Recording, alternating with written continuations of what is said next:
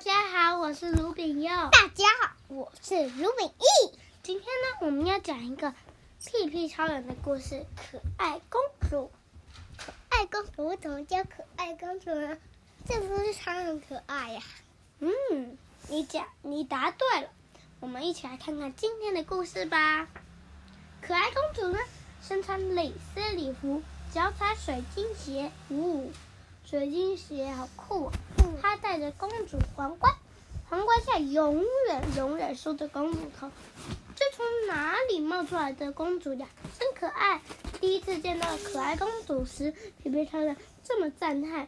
屁屁超人帮同学捡回皮球和风筝时，总会特别绕到教室去看看可爱公主。其实老师因此在家庭联络簿上特别注明。请家长记得每天为小朋友准备口罩。可爱公主每天命令同学做这个做那个，同学们完全没有愿意怨言。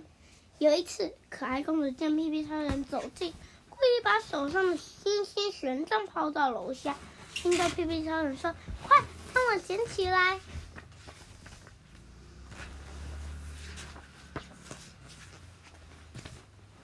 平超人都会选择在空旷的地方起飞，但是这一次他都想都没想，马力全开，飞出走廊。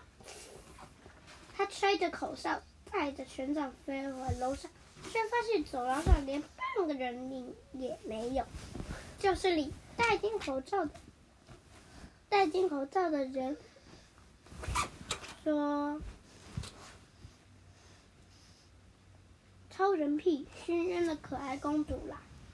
她被送去保健室了，都是我害的。闯祸的屁屁超人伤心极了，小朋友都觉得屁屁超人简直像了一颗泄了气的皮球。神秘校长发现可爱公主能命令别人做事的超能力，立刻安排家庭访问。天。屁屁超人沮丧的连早餐都吃不下。上学时，因为没吃番薯就没有人气，没人气就不就没人人气不足就放不出超人屁。屁屁超人飞到半路，没屁了，只好紧急降落，用跑的赶到学校。一进学校就遇到好花骑士，哭着跑来求救。他的哥哥哈欠侠被校长抓走了，皮皮超人赶紧跑到校长室，他没有看到校长，只见到哈欠侠趴在一台夹娃娃机上，不停的吸。哈欠侠，你在做什么呀？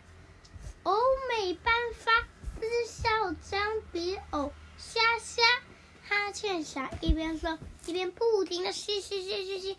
透过好花骑士的翻译，皮皮超人才明白。原来校长偷藏了一台夹娃娃机，他投了很多钱币，都夹不到娃娃，就逼哈欠侠把所有的娃娃都吸出来。这时，校长从门外走进来，看起来和平常不太一样。你知道他哪里跟平常不太一样吗？